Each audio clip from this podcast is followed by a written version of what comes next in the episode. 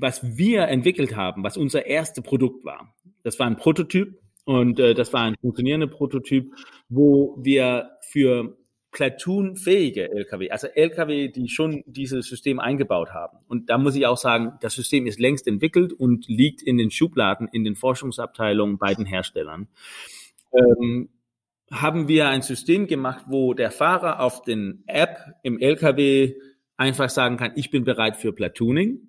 Und dann wie eine Art Tinder für Trucking könnte man dann finden, oh, der vor dir ist auch bereit für Platooning, du solltest ein bisschen akzelerieren und er bekommt Bescheid, du solltest ein bisschen langsamer fahren.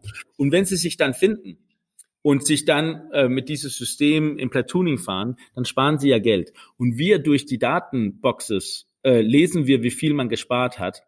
Und wenn man sich dann trennt, dann schicken wir Geld von hinten nach vorne. Ich meine, LKWs haben ja eine Abstandsregelung von 50 Metern in Deutschland. Und Platooning arbeitet ja zwischen 8 und 15 Metern. Ist das auch ein Punkt, weil ihr gesehen habt, da geht's einfach nicht mehr weiter? Ähm, es, es ist auch einfach politisch gesehen vielleicht zu schwierig. Wir verkaufen das jetzt anders und gehen nicht mehr nur auf dieses Platooning, sondern wir machen das jetzt wirklich mit den Daten. War das ein, auch mit ein Grund, diese staatlichen Regulationen dahinter? Äh, zwei Fragen. Einmal, was bedeutet Changing Modes? Und, und zweimal, vielleicht könntest du mal äh, so ein bisschen noch mal auf den Punkt bringen, wie genau könnt ihr es dann schaffen, also Platooning macht Sinn, aber wie sonst könnt ihr es schaffen, CO2-Reduktion tatsächlich pragmatisch hervorzurufen? Das sind sehr, sehr, sehr gute Fragen.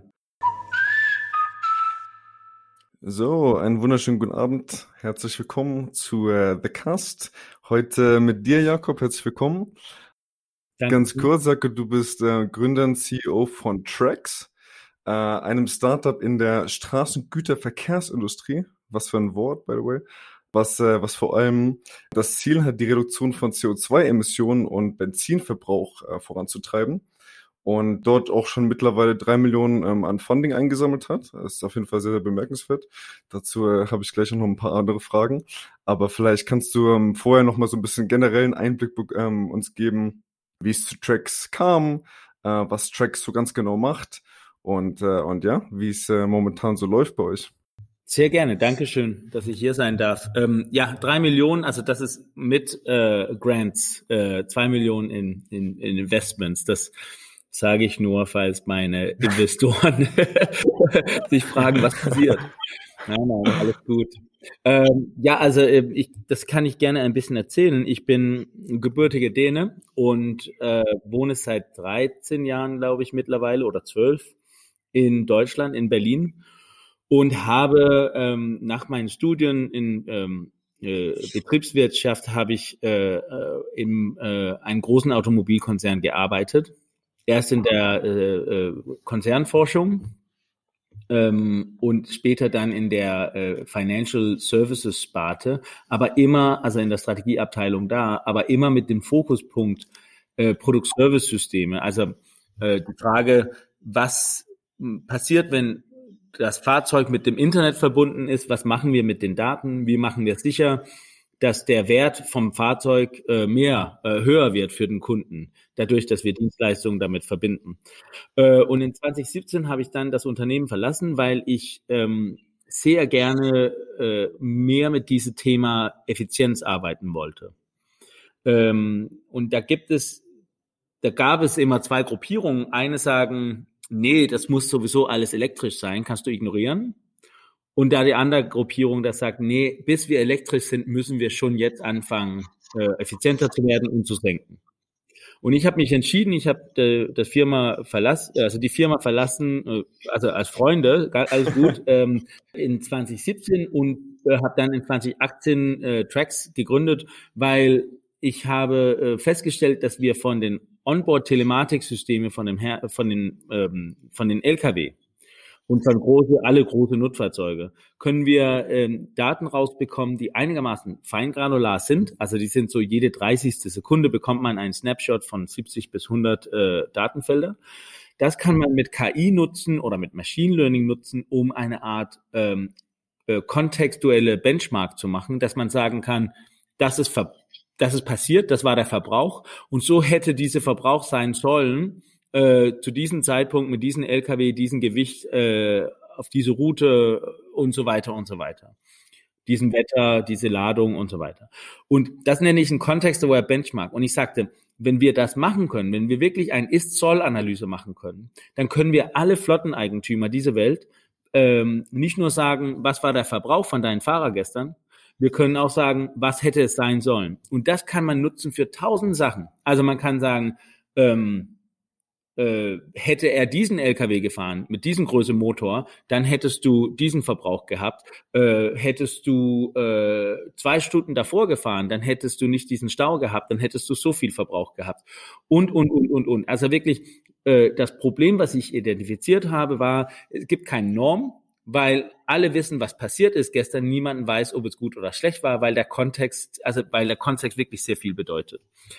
Ähm, ja, und das war der Gründung von Tracks. Das haben wir gemacht in 2018 und in 2019. Und äh, Ende 2019 habe ich dann festgestellt, dass kein äh, Lkw-Eigentümer oder Flotteneigentümer ähm, Geld oder Zeit oder Technologie hat, um sich mit solchen Sachen zu beschäftigen. Also das war sehr viele nette Leute, die sagten, ja, das ist gut, Jakob, aber erst muss ich meinen Fax abschaffen und dann und also Digitalisierung fängt woanders an bei mir, weil das hier ist zu äh, hochkomplex. Ähm, und Zweitens habe ich dann auch festgestellt, dass in der Branche, in der Straßengüterverkehrbranche, ist das sowieso immer der Shipper, der bezahlt. Also als Shipper definiere ich sehr breit, das ist sowohl Verlader als auch Versender. Also derjenige, der die Transport kauft. Und dann habe ich gesagt, na ja, er will ja auch Effizienz. Er will einfach äh, CO2-Effizienz. Aber das ist das Gleiche gerade jetzt, wo alle LKW Diesel betrieben sind. Und dann habe ich dann den Pivot gemacht und in Startups nennen wir das ja Pivots, wo wir eigentlich das Gleiche verkaufen. Wir packen es anders ein, so dass äh, so dass es den Kunden besser schmeckt, sage ich mal. Ähm, so, das war ein, das war ein Pivot, das war schon ein heftiger Pivot. Das war auch schwierig, die Investoren mit äh, zu bekommen und zu verstehen. Aber das ist sehr typisch für Startups. Ähm, und da habe ich in Ende 2019, Anfang 2020 diese Umdrehung gemacht und gesagt, wir generieren die Möglichkeit für die, ähm, für die externe Subcontractors, also die Shippers, nein, Entschuldigung, die externe, äh, die Unternehmen Shippers, äh, die Transport kaufen, geben wir die Möglichkeit, eine Visibility zu machen, dass sie eine präzise und automatische Ermittlung von CO2 in deren Straßengüterverkehr zu bekommen. Äh, und jetzt haben wir das später verbreitet und sagt in all deren Transport. Äh, und dass wir dann matchen mit den externen äh, Lkw, die da fahren, dass wir sagen, wir können verbrauchsbasiert sagen, genau wie viel CO2 wurde da verbraucht. Ähm, in dein, für deine Produkte und unterklamüsern bis zu Schokoladeriegel.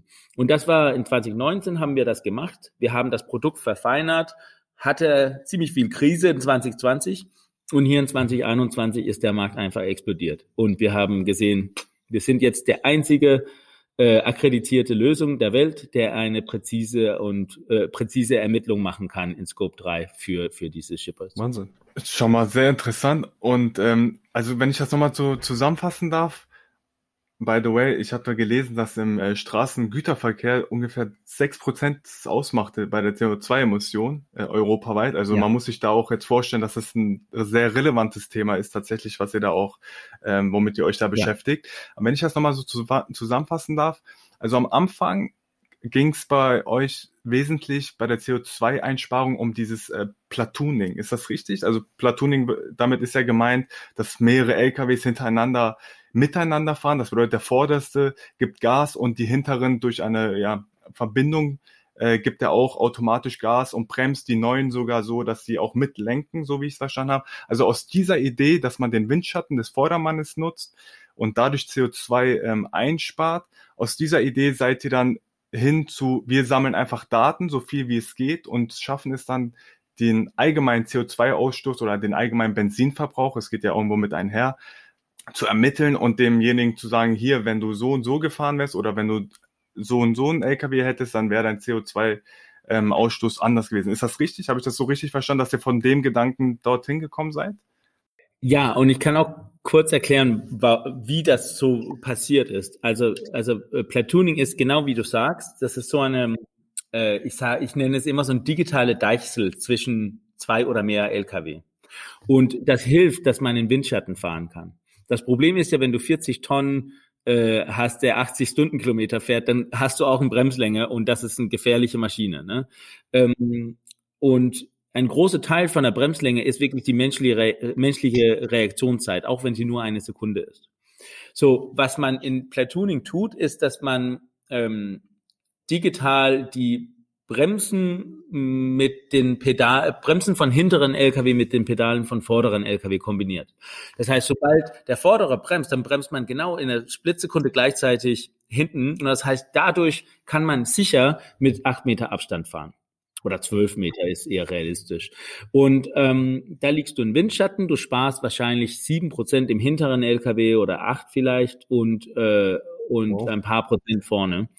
Und ähm, Nee, du, ich glaube, das, was wir letztens berechnet haben, waren drei Prozent vorne und elf Prozent hinten. Also wirklich, das war fast sieben Prozent über die zwei, sage ich mal so. Und ähm, was wir entwickelt haben, was unser erstes Produkt war, das war ein Prototyp und äh, das war ein funktionierender Prototyp, wo wir für Platoon-fähige Lkw, also Lkw, die schon dieses System eingebaut haben. Und da muss ich auch sagen, das System ist längst entwickelt und liegt in den Schubladen, in den Forschungsabteilungen bei den Herstellern. Okay. Ähm, haben wir ein System gemacht, wo der Fahrer auf den App im Lkw einfach sagen kann, ich bin bereit für Platooning. Und dann wie eine Art Tinder für Trucking könnte man dann finden, oh, der vor dir ist auch bereit für Platooning, du solltest ein bisschen akzelerieren und er bekommt Bescheid, du solltest ein bisschen langsamer fahren. Und wenn sie sich dann finden und sich dann äh, mit diesem System im Platooning fahren, dann sparen sie ja Geld. Und wir durch die Datenboxes äh, lesen wir, wie viel man gespart hat. Und wenn man sich dann trennt, dann schicken wir Geld von hinten nach vorne. So, die Technologie, die wir dafür entwickelt haben, ist erstmal diese Tinder-Part. Das ist, äh, das ist, dass man sich findet. Das ist schwierige Technologie, aber nicht unmöglich. Das ist eher wie eine Art ähm, Mitfahr Mitfahrgelegenheit, wo die Teile sich bewegen. Das haben wir dann entwickelt. Das war einigermaßen, also nicht einfach, aber ich habe ein super Team, so die, die haben das gemacht. Der letzte Teil, dass wir Geld überweisen, ist super einfach. Das hat, hat man so für ein App, ist das off the shelf, kannst du einfach kaufen. Aber der mittlere Teil, das war nämlich zu sagen, was hast du gespart? Und dafür braucht man genau diese Kontext der Benchmark und sagen, so viel hast du verbraucht, während du im Platooning warst und so viel hättest du verbrauchen müssen, wärst du nicht in einem Platoon gewesen zu diesem Zeitpunkt mit diesem Fahrer, sein Fahrstil, mit diesem Gewicht und so weiter. Und da kam diese KI-Teil rein. Und dann hatten wir dieses System entwickelt und ein schlauer Mann hat uns gesagt, gut, schön, ihr kriegt nie im Leben Investment dafür, irgendwas, was vielleicht kommt, wenn die Politiker es mögen. Äh, aber der mittlere Teil kann wirklich für tausend Millionen Sachen benutzt werden. Ihr habt ein Problem gelöst, der woanders viel, äh, viel mehr wert ist. Und da kamen wir dann zu diesem Punkt, wo wir sagten, ah, dann kommen wir mit anderen Vorschläge für Effizienz, für Flottenmanager. Und dann kam der dritte Pivot, war dann, also erste, erste Pivot war von, von Platooning zu Effizienz generell. Und zweite Pivot war von Effizienz generell für Carriers und für Flotteneigentümer into Effizienz generell für Shippers, äh, weil die eher dafür bezahlen. Aber wir wollen Diesel und CO2 sparen, so wir waren froh, dass wir und da hatten wir dann einen großen, großen Glück, dass der Markt äh, dann danach gesagt hat, ja, da habt ihr recht.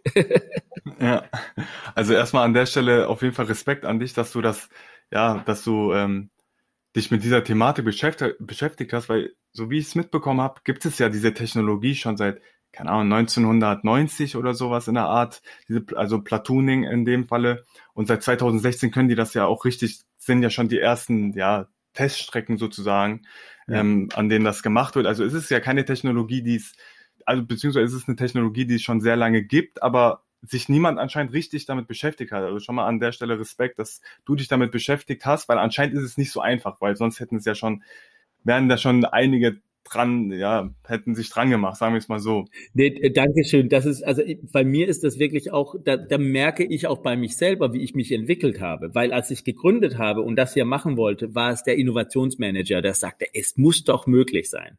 Aber also, weil, weil die Gedanke dahinter war, wir machen es einfach einfach.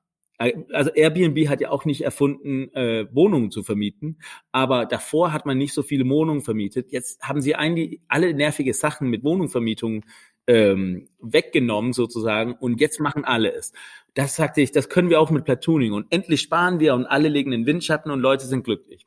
Das war, das war mein Einsatz damals und da habe ich so viel gelernt und jetzt bin ich eher Gründer geworden und gesagt habe, okay, es muss erstmal muss es nicht nur muss es nicht nur mich schmecken, muss auch den Kunden schmecken erstmal. Er muss dafür bezahlen und ich nicht nur sagen, das ist cool, aber auch sagen, okay, ich bezahle auch dafür. Und drittens, was auch wichtig ist für Unternehmer wie ich, muss der Investor es auch mögen und sagen, aha, es kann auch wachsen. So deswegen, ähm, ja, das ist ein Teil von meine, mein Education, sage ich mal so.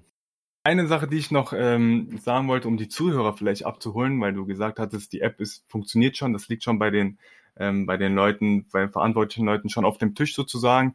Und ähm, du angesprochen hast, dass auch schon Geld transferiert werden kann, damit die Zuhörer es verstehen. Also der Vordermann, so wie ich es verstanden habe, hat ja nichts davon, wenn hinter ihm die Leute Windschatten sozusagen ausnutzen. Das bedeutet, aus diesem Grund meintest du das mit dem Geld transferieren, weil der Vordere ja auch irgendeinen Benefit davon haben muss, dass die hinter ihm im Windschatten fahren dürfen und deswegen dann wahrscheinlich die Hälfte oder wie auch immer das berechnet wird, dann das meintest du mit Geld genau. transferieren zu dem ja. ersten, dass der das ähm, zur Verfügung stellt.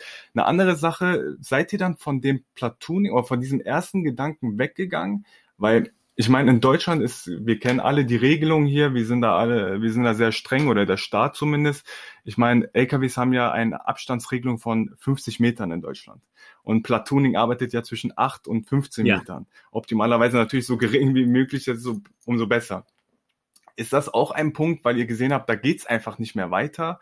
Ähm, es, es ist auch einfach politisch gesehen vielleicht zu schwierig. Wir verkaufen das jetzt anders und gehen nicht mehr nur auf dieses Platooning, sondern wir machen das jetzt wirklich mit den Daten. War das ein, auch mit ein Grund, diese staatlichen Regulationen dahinter? Ja, also in, in mehr Arten. Ich sage so halt, für mich ist diese Platooning-Thema nicht tot. Also ich finde das eine sehr, sehr, sehr sinnvolle Art, äh, sich fortzubewegen. Und nicht nur mit äh, Energiesparen, weil, äh, glaub, äh, also äh, nicht vergessen, dass elektrische Lkw auch ein Problem haben in Distanz. Und wenn die da zehn Prozent länger kommen können, dann hat, hat man plötzlich eine gute Argumentation für, für Elektro-LKW. Ähm, also Platooning ist für mich gar nicht tot. Äh, und ich liebe Platooning, das ist eine zweite Sache. Ähm, dazu wollte ich sagen, anderer großer Vorteil ist, du, äh, wir sagen 50 Meter auf der Autobahn, wir sehen da oft, dass nicht alle es tun. Und da gibt es große Unfälle und die Unfälle bedeuten immer Tod, fast immer Tod mit LKW. Mhm. Das heißt, wir haben einen Sicherheitsaspekt, wenn wir das wirklich machen können und Leute eng fahren lassen, aber mit einem Sicherheitsaspekt. Und drittens kommt dann natürlich auch, das ist eher ein großes Problem in den Niederlanden, aber auch in Deutschland, Platz auf der Autobahn. Das ist auch viel Platz, was man zwischen sich hat. Das macht es viel einfacher, wenn wir das äh, kleiner machen. So, einfach um, jetzt weiß ich, ich rede sehr viel dazu, aber ich kann dir ehrlich sagen, ähm, ich liebe Platooning. Dieses diese Konzept liegt in meiner Schublade und sobald jemand sagt, komm, wir machen es, und jetzt rede ich äh, direkt zu den niederländischen Verkehrsminister, ähm, wenn jemand, da bist du dabei. jemand sagt, komm, wir machen es, dann mache ich sofort. Und die Technologie ist fertig und wir lösen es sofort. Ähm, und äh, ich weiß aber nur, dass mein äh, äh, Vertriebsmanager und mein ähm, äh, mein Kommunikations- und Marketingmanager sagen, Jakob, hör auf, über Platooning zu reden, weil, weil das hört, also das ist ja die Sache, ne? Das ist, ähm, das, da muss ich lernen, äh, auch zu sagen, nee, CO2. Aber ja, ich sehe das als eine gute Möglichkeit, CO2 zu sparen und habe dann gesagt, nee, das erste Schritt, was ich machen muss, ist zu messen, was es der ist mit CO2 und dann kann ich helfen, ein besseres Soll äh, oder äh, zu dem Soll zu, zu kommen. Macht Sinn, macht Sinn. Ich wollte noch mal auf eine kleine Sache eingehen, äh, Jakob, äh, zum, zum gesamten Verständnis.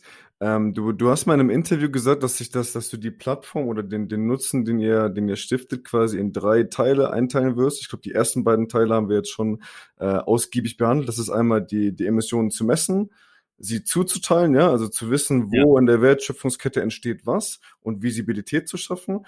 Und dann das dritte ist äh, CO2-Reduktion. Äh, und, und, und dann hast du eine Sache, und darauf wollte ich äh, vor allem eingehen, weil ich es äh, nicht gefunden habe online. Da hast du in einem Interview gesagt, zum Beispiel durch Changing Modes. Ähm, äh, zwei Fragen. Einmal, was bedeutet Changing Modes? Und, und zweimal, vielleicht könntest du mal äh, so ein bisschen noch mal auf den Punkt bringen, wie genau könnt ihr es dann schaffen, also Platooning macht Sinn, aber wie sonst könnt ihr es schaffen, CO2-Reduktion tatsächlich pragmatisch hervorzurufen? Das ist, das sind sehr, sehr, sehr gute Fragen. Also ich, ähm, Also das ist, äh, ich glaube, die Welt muss es lernen, dass es ein, ähm, dass es, äh, dass es Schritt für Schritt passieren wird. Also nichts wird von heute auf morgen passieren, das merken wir. Ähm, wir haben immer noch, also die meisten haben es auch gelernt, aber wir haben immer noch ein paar Kunden, die sagen, öh, wir haben auch ein paar LKW, die fahren in Costa Rica, können die, die können wir doch nicht an Bord bekommen. Sag ich, nee, aber dann sei froh, dass ein paar in München an Bord gekommen sind. Na, also so Schritt für Schritt. Und irgendwann kommen sie in Costa Rica auch auf, an Bord. Ähm, also, ja, ich finde, es gibt so ein paar Bewegungen in der CO2-Welt. Äh, und ich bin großer Anhänger an der, ähm, an der äh, Credo erstmal messen, dann senken, alles, was du senken kannst, und dann offsetten. Da gibt es auch andere, die sagen, offsetten, das ist Ablasshandel. Ich sage, ja, das ist Ablasshandel, wenn du einfach nur bezahlst und sagst, jetzt habe ich irgendwie für Offsetting bezahlt und äh, nee, du musst wirklich was tun, um zu senken, aber erst musst du messen. Das ist so mein Prinzip. Und ähm, wenn du wie äh, ein paar Unternehmen jetzt heute machen, wenn du mit äh, Durchschnittsdaten messt, dann hast du zwei große Probleme. Erstes Problem ist, dass du immer äh, eine enorme Fehlermessung hast. Also äh, Durchschnittsdaten, dann haben wir, wir stellen uns vor, der Shipper, also der Verlader oder Versender, er weiß, was er von A nach B transportiert hat. So, er sagt dann, wir gehen nach, davon aus, wir haben 100 Tonnen, die 100 äh, Kilometer gefahren sind. Dann kann man sagen, so und so viel Tonnen per, äh, äh, so und so viel Tonnenkilometer, das übersetzt in so und so viel Tonnen pro äh, Gramm pro Tonnenkilometer. Gerade jetzt geht man davon aus, dass es einigermaßen, also geht man vom Negativen aus. Man muss davon ausgehen, dass der LKW leer nach Hause gefahren ist. Man muss davon ausgehen, dass man immer so schlecht wie möglich gefahren ist und so weiter. So, das hat der erste Punkt ist, dass du immer eine Überschätzung hast, wenn du diese Daten benutzt, was du nur von den Transportmanagementsystemen von Shipper bekommst.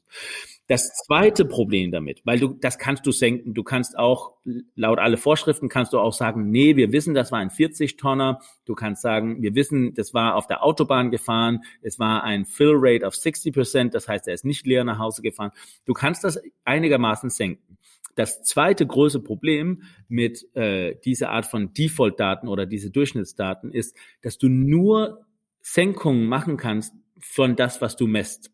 So, jetzt pass auf. Das, was ich meine, ist, wenn du sagst Protonenkilometer und Modus ist LKW und dann hast du Modus Flugzeug und dann hast du Modus Schiene und dann hast du Modus äh, äh, C. Da kannst du sagen, aha, ähm, das Einzige, was ich eigentlich regulieren kann, ist, dass ich alles weg von, von dem Luftfracht bringe und dann kann ich dann alles zur Schiene bringen. Das ist meine Strategie. Alles weg von äh, LKW zur Schiene und dann auf ein Schiff. Das ist die einzige Strategie, die es gibt, wenn du diese Durchschnittsdaten machst. Wenn du dann mit Primärdaten arbeitest, also wenn du wirklich mit richtige verbrauchsbasierte Daten arbeitest, was einfach ist, wenn du deine eigene LKW hast, aber wenn du externe LKW nutzt, was die meisten tun, ist das einigermaßen schwierig, diese Datenaustausch zu bekommen. Und das ist das, was wir vereinfachen.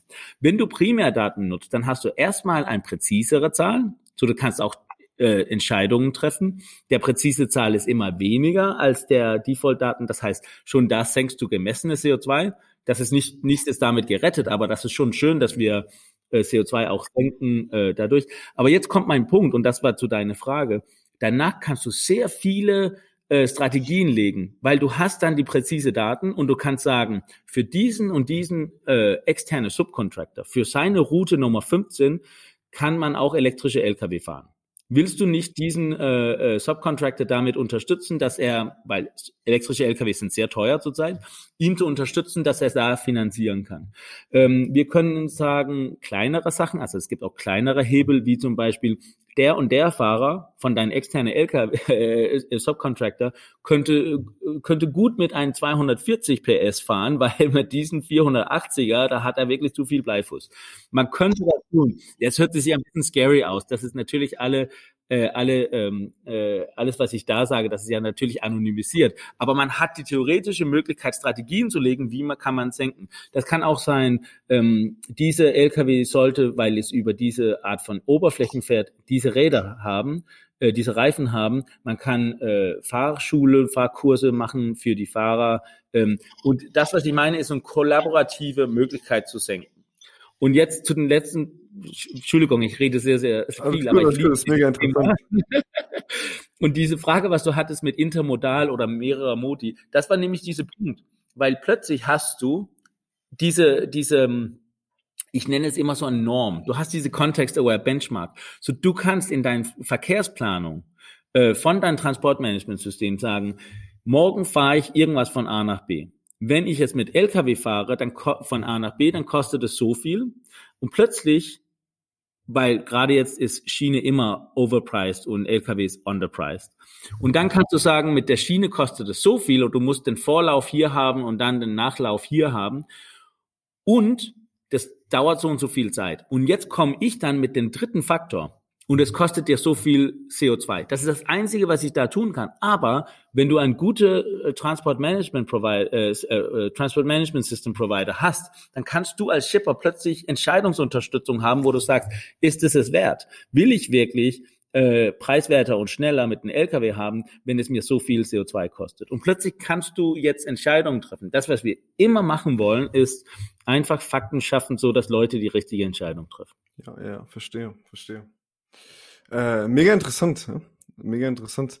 Ich äh, wollte ich wollte noch mal so ein bisschen, weil du eben auch äh, über den äh, niederländischen Minister geredet hast, noch mal so ein bisschen über eine weitere Perspektive kurz nachdenken oder deine Meinung interessiert mich einfach. Ähm, äh, ich gebe so ein bisschen Kontext. Ich habe auch bei der Arbeit auch äh, letztens ein Projekt über Nachhaltig Nachhaltigkeitsprojekt äh, geleitet und äh, beziehungsweise habe dort mitgearbeitet und äh, wenn man so ein bisschen recherchiert, dann sieht man, was das Thema angeht. Wir haben davor kurz vorher schon mal drüber gesprochen unglaublich viel in den Industrien am passieren. Es gibt zum Beispiel dieses, ich weiß nicht, ob der das was sagt, so, so ein äh, weltweites Partnership, das nennt sich Drive Sustainability.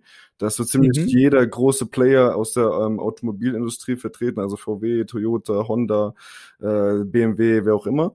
Ähm, und wenn man sich dann, ich äh, war damals mega excited und habe mir dann mal angeguckt, was die so äh, auf ihre Strategie schreiben und so weiter und so fort. Und man merkt aber, wenn man sich das anguckt, also Punkt eins ist, ähm, wie messen wir? Es ist erstmal ein Punkt eins erstmal, okay, erstmal, lass uns erstmal messen. Lass uns erstmal einen Benchmark irgendwo eine, eine Bottomline schaffen quasi, dass wir überhaupt Ziele setzen können. Und die zweite Sache ist, was ich auch interessant fand, ist, äh, sie gehen erstmal unglaublich viel darauf ähm, ein, wie sie ihre Wertschöpfungskette, also irgendwelche Zulieferer oder sowas, wie sie die verbessern können, wie sie dort Besserungen hervorrufen können. Was ich damit sagen will, ist, ähm, man erwartet ja sonst irgendwas, wenn sich hier äh, die, die quasi Elite aus, aus so einer Industrie zusammensetzt, die pragmatischen, also wie schaffen wir es denn jetzt CO2-Reduktion? Diese Schritte vermisst man so ein bisschen. Deswegen habe ich auch gerade nochmal danach nachgefragt.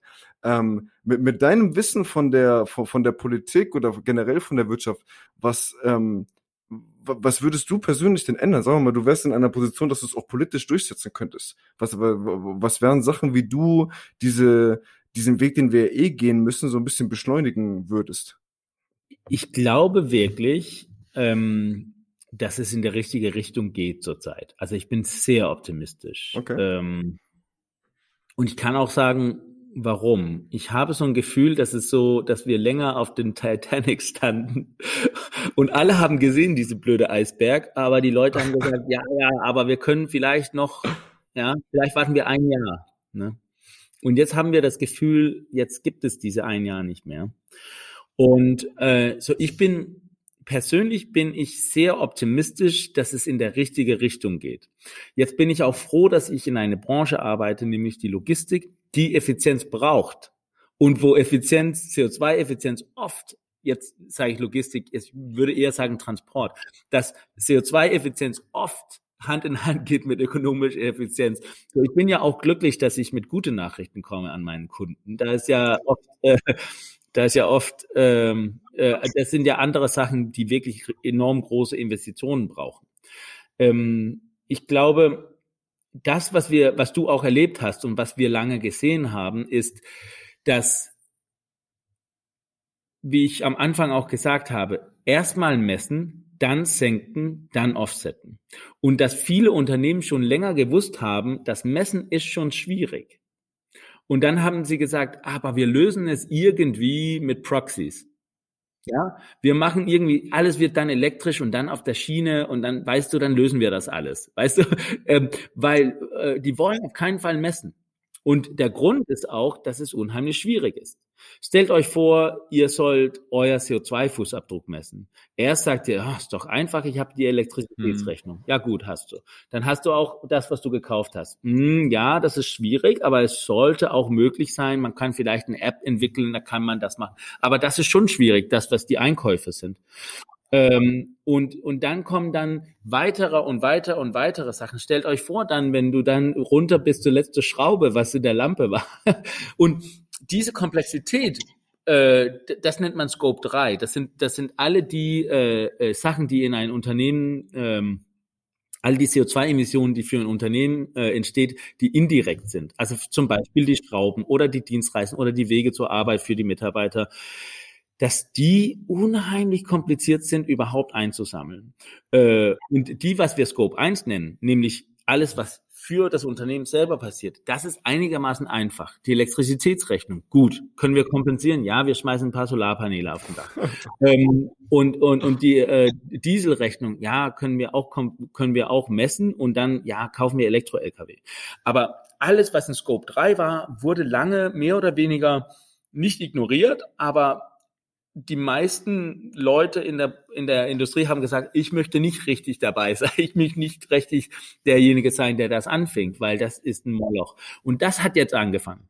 So das, was du erlebt hast in diese Branchen, ist, dass sie sagen, uh, wir wissen gar nicht, wie wir messen sollen. Und darüber hinaus, guck mal, wir fragen die Leute, die unsere Schrauben machen, dass sie bitte auch Solarpaneele auf dem Dach haben. Weil es ist ein, also die haben, es wurde wirklich lange prokrastiniert. Und mein Gefühl zurzeit ist, jetzt geht das nicht länger. Nicht wegen Politik, tatsächlich. Für mich, was ich erlebe, ist wegen Finanz.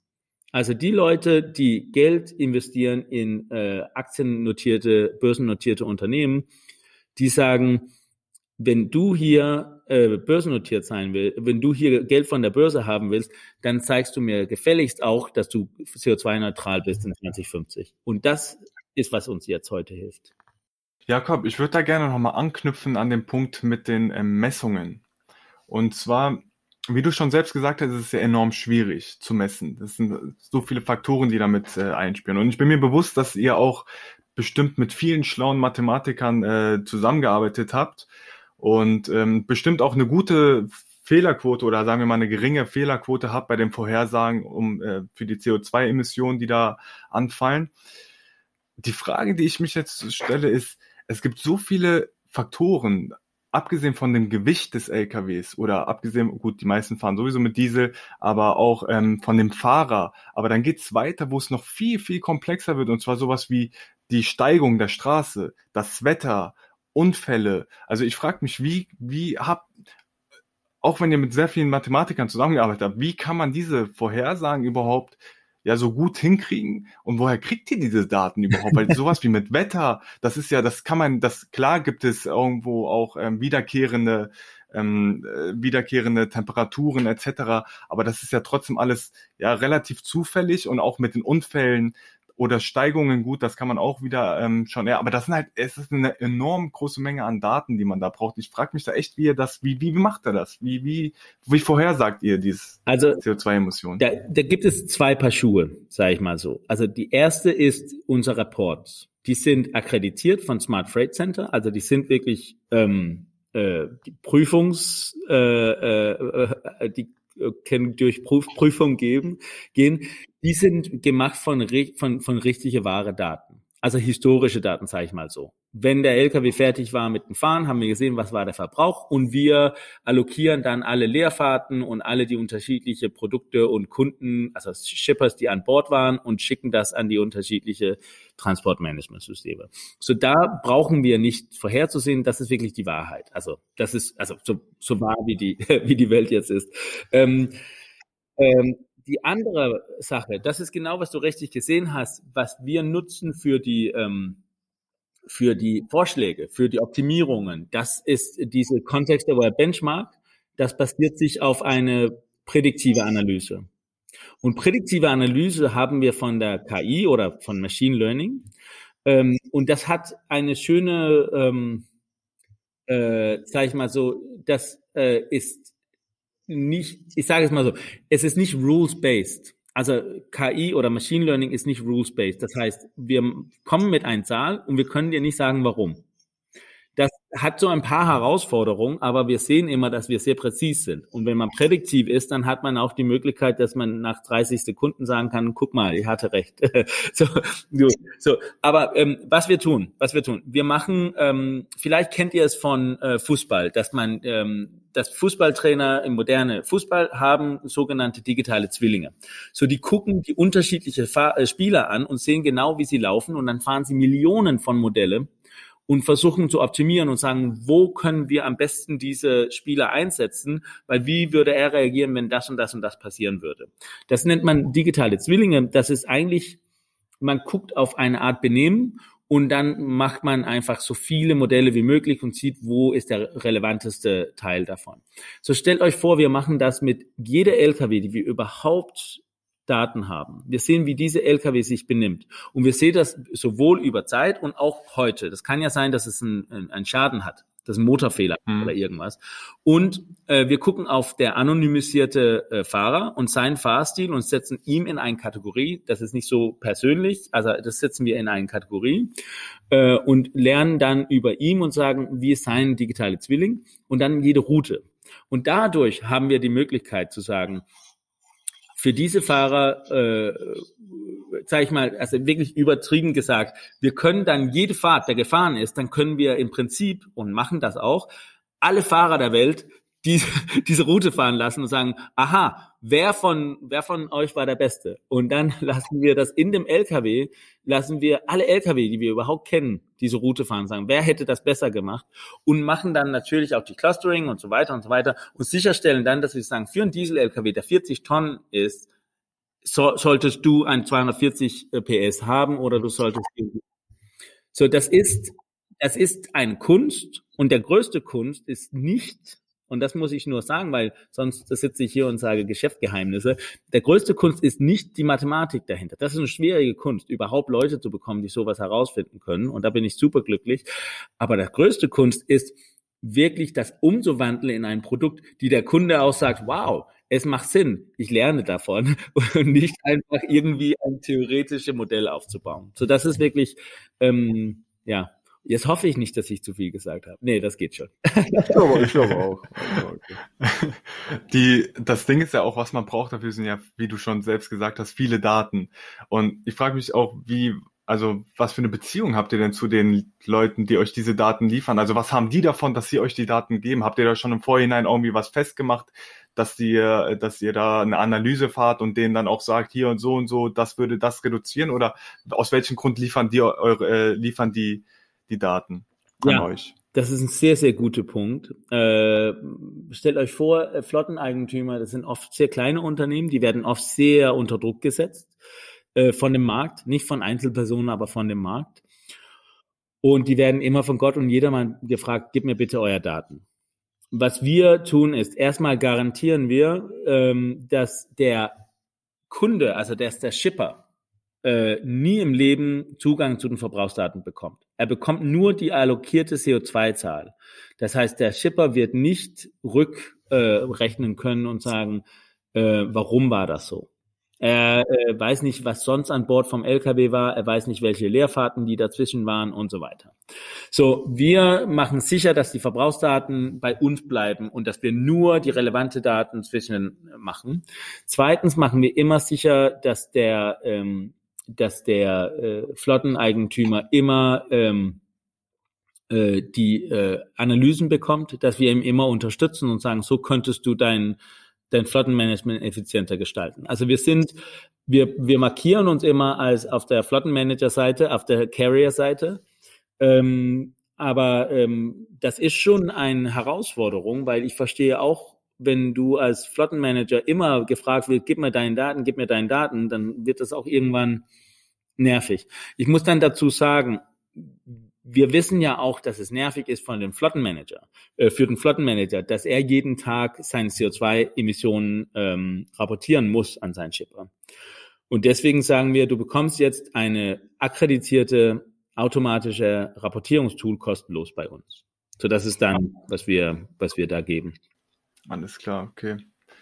Ja, Ivo, hast du noch äh, Fragen zum Produkt? Sonst würde ich weitergehen zu einem persönlichen. Ich habe nämlich bei den Podcasts, die du gegeben hast, habe ich habe ich gehört, dass sie am Anfang äh, auch immer zu dem Persönlichen kommen wollten, aber es dann, weil das Thema halt so enorm spannend ist, tatsächlich dann am Ende es nicht mehr geschafft wurde, persönlich auf dich einzugehen und so ein, äh, paar persönliche Sachen herauszufinden. Ich weiß nicht, Ivo, hast du noch ein paar, hast du noch Fragen zu, der, zu dem also, Produkt? Ich glaub, können, also ich hätte natürlich noch Fragen, wenn ich äh, überlegen ja. würde, aber wir können, glaube ich, gerne weitergehen. Also sehr interessant, könnte man echt äh, Stunden drüber sprechen. Mhm nochmal, wenn wir nochmal zurückgehen zu der Gründung und zu dem Persönlichen. Am Anfang wart ihr zwei Leute, die das gegründet haben, wenn ich äh, mich richtig informiert habe. Dann ist eine Person wieder, egal wohin, nach, äh, nach Dänemark oder wo auch immer hin. Ähm, aus welchen Gründen möchte ich jetzt gar nicht unbedingt wissen, sondern eher, ja, wie war, wie war das, das war ja relativ am Anfang, wie war das Gefühl? Was hast du dabei gedacht? Warst du da kurz, dass du auch gesagt hast, ich lasse das jetzt auch sein, die Motivation ist jetzt am Boden. Ähm, wie war das damals, als dann dein Mitgründer dich verlassen hat? Uff, das war hart. Das war richtig hart. Ähm, der Prozess war hart. Ähm, das war, äh, das war eine Frage von, ähm, also dass es persönlich nicht funktioniert hat zwischen uns und dass er ähm, auch zu einem Punkt gekommen ist, wo er sagte, er, er, er will nicht, ähm, er will nicht hier, er will nicht gründen. Also die Unsicherheiten. Wir waren ja wirklich sehr frühphasig. Das ging hoch und runter wie ein, ähm, ähm, also, aber das war stressvoll. Wir haben in Oktober haben wir uns kennengelernt. Äh, in mm, April habe ich, also in 20, April 2018 habe ich festgestellt, da ist irgendwas los zwischen uns. Und wir haben beide offen darüber gesprochen, aber auch nicht zum Kern gekommen, haben dann durch äh, den Climate Kick ähm, Accelerator, wo wir waren, ähm, wirklich sehr viel Beratung bekommen, einen Mediator bekommen, äh, wirklich lange Gespräche geführt und auf einen Punkt in, ähm, in äh, September, glaube ich, habe ich dann festgestellt, dass ich wirklich das Gefühl von innen in meinem ganzen Körper merkte, ich will lieber mein Baby hier, meine Firma hier aufgeben, als hier weiter diese Energie, äh, weil wir haben ein, voneinander Energie geräumt. Ähm, und als ich dann dieses Gefühl hatte, sozusagen, ich will lieber aufgeben, weil ich habe so krampfartig festgehalten, ähm, das war der Zeitpunkt, wo das einfacher wurde. Dann kam lange Zeit, wo das wirklich schwierig war äh, zu verhandeln. Unsere Mitarbeiter sollen ja auch nicht wissen hier, dass Mutti und Vati sich streiten.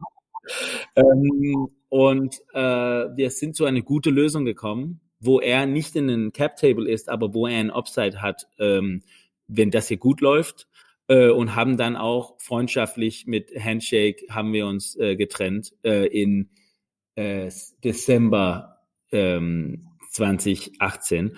Und was ich da sehr interessant fand, war, dass ich wusste, also ich wusste schon, als ich ihn kennengelernt habe, dass Leute immer, schlaue Leute schreiben immer, gründe nicht mit jemandem, die du gerade eben kennengelernt hast. Dass du, du musst gründen mit jemandem, mit wem du eine Arbeitsbeziehung schon hattest, mit wem du weißt und weißt genau, du kennst ihn professionell und so weiter und so weiter. Aber ich war auch auf der Punkt, wo ich sagte, entweder mache ich das hier oder ich gründe nicht. Äh, das war der erste, was ich da ignoriert habe, sage ich mal so.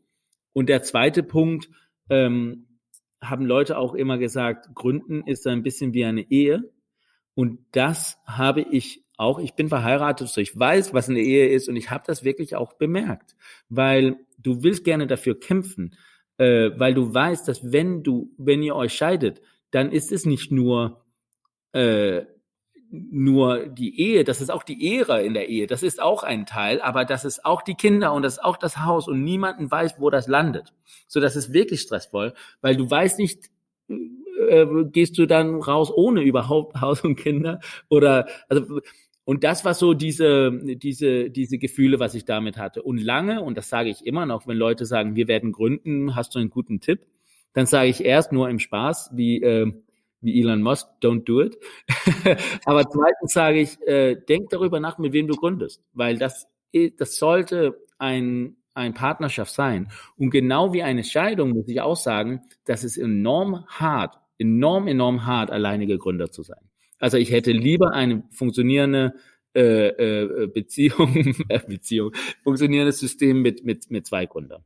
Warum? Weil es, weil es, weil du dich besser motivieren könntest oder weil du Motivationsprobleme hast oder warum würdest du gerne noch einen zweiten Partner haben? Also äh, ich habe ja einen späteren Zugründer und er ist super, er ist der beste CTO, die man sich vorstellen kann. Aber er wird hoffentlich nicht, äh, er, wird, er, er wird auch verstehen, ich sage, das Gefühl ist oft, dass der Kind schon geboren ist. Also du bekommst einen Stiefvater und der Stiefvater ist super gut. Meist, also mein äh, Mitgründer, jetzt muss ich aufpassen mit den Bildern hier. mein Mitgründer Igor ist genial. Ich liebe mit ihm zu arbeiten. Er ist so gut für das Team. Das ist nicht die Sache. Aber wenn ich mit Investoren spreche zum Beispiel, dann wollen sie mit mir sprechen. Und mit manchen, also man merkt schon, dass dass der Kind schon das Kind schon geboren war. Na? Und du kannst auch gute Stiefeltern und schlechte Stiefeltern, aber ich habe ein sehr, sehr, sehr gutes Stiefelternteil, aber ich bin immer noch, ich fühle mich immer noch in viele Sachen als alleinige Gründer. Das muss ich sagen. Ja, ja, ja. Was, was würdest du zu dem Thema sagen, mit guten Freunden, die man vielleicht schon lange kennt, zu gründen, mit denen aber man professionell noch keine Erfahrung gemacht hat? Ähm, Freundschaften und Arbeit ist immer äh, ein Risiko. Der, ähm, was immer enorm wichtig ist, offen reden und verträglich ähm, ganz klare Regeln machen. Ähm, aber also ich muss auch sagen, ähm, die Sache ist, dass es in, in the beginning it's all fun and games. In, am Anfang sagt man, na, was kann, was kann schiefgehen? Ich wollte sowieso was Neues probieren. Ich kriege ja sowieso immer einen Job, das hier nicht gut läuft. Aber wenn du dann fünf Angestellte hast und du dann Investoren hast und du dann davon lebst und dein, dein ganze öffentliches äh, Image sozusagen, äh, du fühlst dich, das ist deine Identität, das ist dein Baby, dann wird es schwieriger. So, man muss das, ähm, also ich zum Beispiel, ich habe lange nicht mit Freunde gearbeitet. Jetzt habe ich einen sehr guter Freund angestellt und er ist sehr, sehr gut und wir kommen damit nur gut klar, dass wir sehr, sehr offen miteinander reden. Aber ich weiß trotzdem nicht, ob ich mit einem Freund gründen würde. Das glaube ich glaube es nicht. Aber äh, also, es gibt kein Rezept. Es gibt kein Rezept. Das muss ich auch dazu sagen. Man muss, man muss wissen, was man tun, aber man muss das ernst nehmen. Das ist wie eine Ehe. Ja, ich glaube, wir hatten ja auch äh, bei der ähm, bei den anderen Folgen, wir hatten alles schon dabei. Das waren auch teilweise äh, sehr gute Freunde, die dann Mitgründer waren. Also ich glaube tatsächlich, so wie du gesagt hast, ist einfach, man kann das nicht so pauschal sagen, sondern es kommt immer drauf an, auch auf die Persönlichkeit der Leute. Aber abgesehen davon, wenn wir schon beim Risiko sind, den du angesprochen hast, ähm, bei vielen ist es ja auch so, dass man sich denkt, ja, okay, ich habe jetzt ein finanzielles Risiko, wenn ich jetzt an der Arbeit schon bin beispielsweise und schon ein festes Einkommen habe. Das, so war das ja auch bei dir. Ich, du hattest am Anfang den Arbeitgeber nicht genannt. Ich weiß nicht, aus wel, ob du es nicht wolltest. Auf jeden Fall war das ja auch. sagen, ja, ja. Also du warst ja bei, du warst ja bei VW und bei dir war es ja auch so, dass du ähm, ein finanzielles Einkommen hattest, ein, ein monatliches. Und der Unterschied bei dir, würde ich jetzt sagen, zu den meisten ist, dass du ja zu einer bestimmten, ich habe selber auch einen Kollegen, bei dem das das auch so, der ist auch bei VW und der hat auch sein eigenes Business gegründet, der hat auch drei Jahre oder zwei Jahre hat er sozusagen, wurde sein Vertrag pausiert und er konnte zu jeder Zeit wieder zurückkehren zu VW. Bei dir war das ja auch so ähnlich, be bezüglich der, des Zeitraums, weiß ich jetzt bei dir nicht, aber dir war das ja auch so, das bedeutet, du hattest schon eine gewisse Flexibilität und das Risiko wurde dir ja schon irgendwo genommen dadurch. Du wusstest, wenn du möchtest, kannst du auch wieder dort anfangen und hast somit kein finanzielles Risiko. Die Frage ist jetzt, ähm, ja, wie würdest du denn da einen potenziellen Gründer oder Gründerin Tipps geben oder wie, wie würdest du das einschätzen mit dem Risiko bezüglich des Finanziellen? Also, das kommt drauf an, ob es direkt nach der Uni ist oder ob es nach ein paar Jahren äh, Arbeit ist. Ich kann immer empfehlen, nach ein paar Jahren arbeiten. Ich habe beides gemacht. Ich war nicht ein erfolgreicher Gründer ähm, direkt nach der Uni das ist gut zu wissen, wie die Branche funktioniert und wie die Leute ticken und wie, also warum der Kunde Nein sagt, ja. ähm, ähm, ich will sagen, Deutschland ist nicht ein einfaches Land, wenn es zu, wenn es zu Gründen kommt. Das ist, das ist so. Kann sein, dass ich ein GmbH BH habe, aber ich falle unter alle mögliche Arten von von Geschäftsführergesetze. Äh, also das heißt, ich habe als Eigentümer des Unternehmens oder Miteigentümer des Unternehmens äh, nicht so große Risiken, aber als Geschäftsführer habe ich schon ziemlich große Risiken. Darüber hinaus hat man auch als VC-Startup hat man auch, unterschreibt man alle mögliche Arten von von ganz krasse Sachen, dass wenn man irgendwie äh, aus Versehen irgendwas übersehen hat, dann haftet man und so. Also da gibt es immer Risiko, das muss ich sagen. Aber ich habe das auch immer gesehen als ähm, als ich darf mich ja hier äh, als Experte machen in irgendwelche Feld, der mich wirklich interessiert. Und ich habe immer gesagt, mein Wert auf den Markt kann nicht schlecht schlechter werden dadurch, dass ich das tue. Damit dann auch gesagt, du hast es ja erwähnt, ich war bei Volkswagen, ich hatte einen festen Vertrag bei Volkswagen. das ist nie das ist niedersächsischer Adel. Ne? Also und man, man, man, man hat das, man lernt auch nach einer Weile, da lernt man, oh wow, das, das ist schon ein großer Schritt, hier wegzugehen. So ja, es hat mir geholfen, dass ich diese immer der Fuß in der Tür haben konnte. Es hat mir geholfen, dass ich mich entschieden habe, mit meinem Mann zusammen nicht eine Wohnung zu kaufen, sondern zu mieten und sicherzustellen, dass wenn es schief gehen sollte, dann sind wir, können wir es immer noch die Miete bezahlen. Ähm, es hat mir geholfen, sehr viele Sachen, aber ich kann sagen, wenn man ähm, die, wenn man die Erfahrungen hat äh, von Arbeit oder so, ähm, ich glaube persönlich in einen großen Konzern wie Volkswagen, ich glaube persönlich, dass ich, wenn ich jetzt zurückkomme, dann mache ich viel größere äh, Karriereschritte, als hätte ich geblieben. Das ist meine persönliche Einschätzung. So, ähm, das glaube ich auch, dass es für sehr viele Leute gilt. Auch wenn man, wenn man nicht erfolgreich ist. Hätte ich hier in der Krise gestorben mit der Firma, was sehr nah dran war, ähm, dann hätte ich mit Sicherheit auch einen Job bekommen können. Einen guten.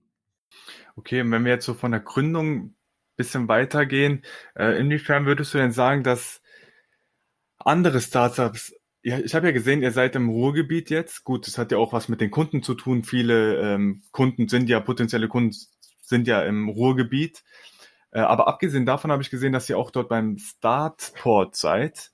Und das ist ja so eine ja, Gemeinschaft, würde ich das jetzt mal grob ausdrücken, von mehreren Startups oder da werden auf jeden Fall, gibt man Startups die Möglichkeiten ähm, und miteinander zu kommunizieren.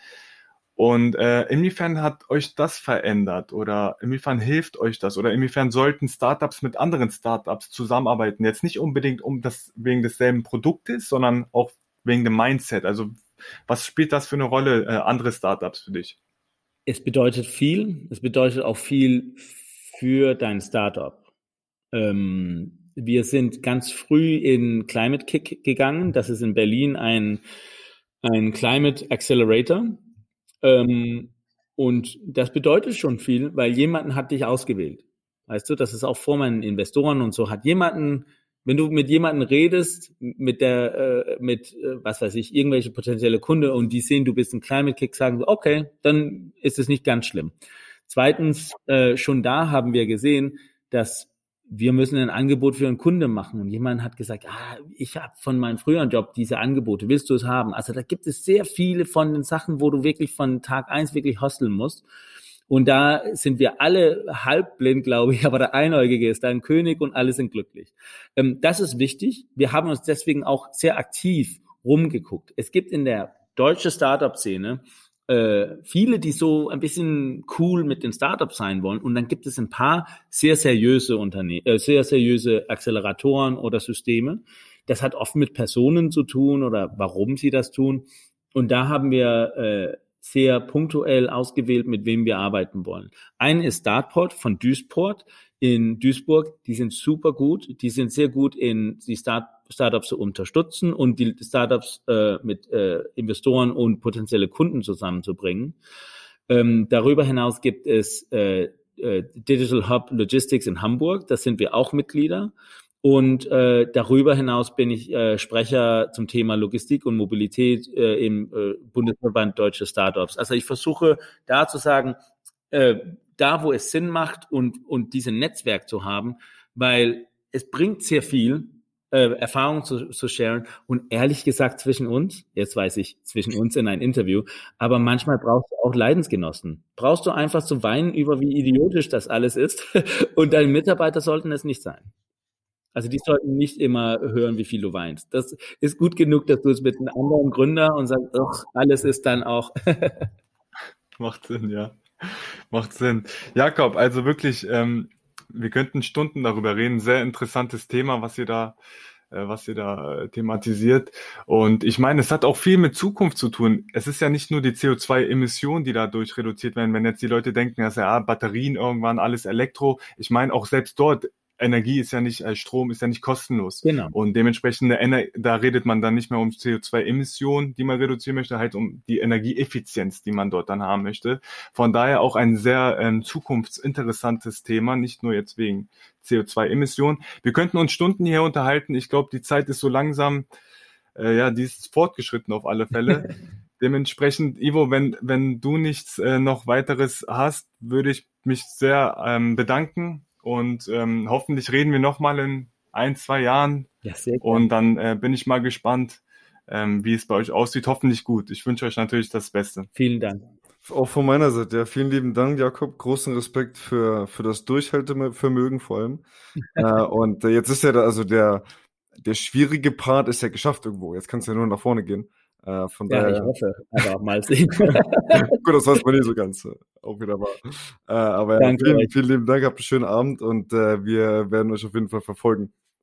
Ja, vielen Dank. Es war ein Vergnügen.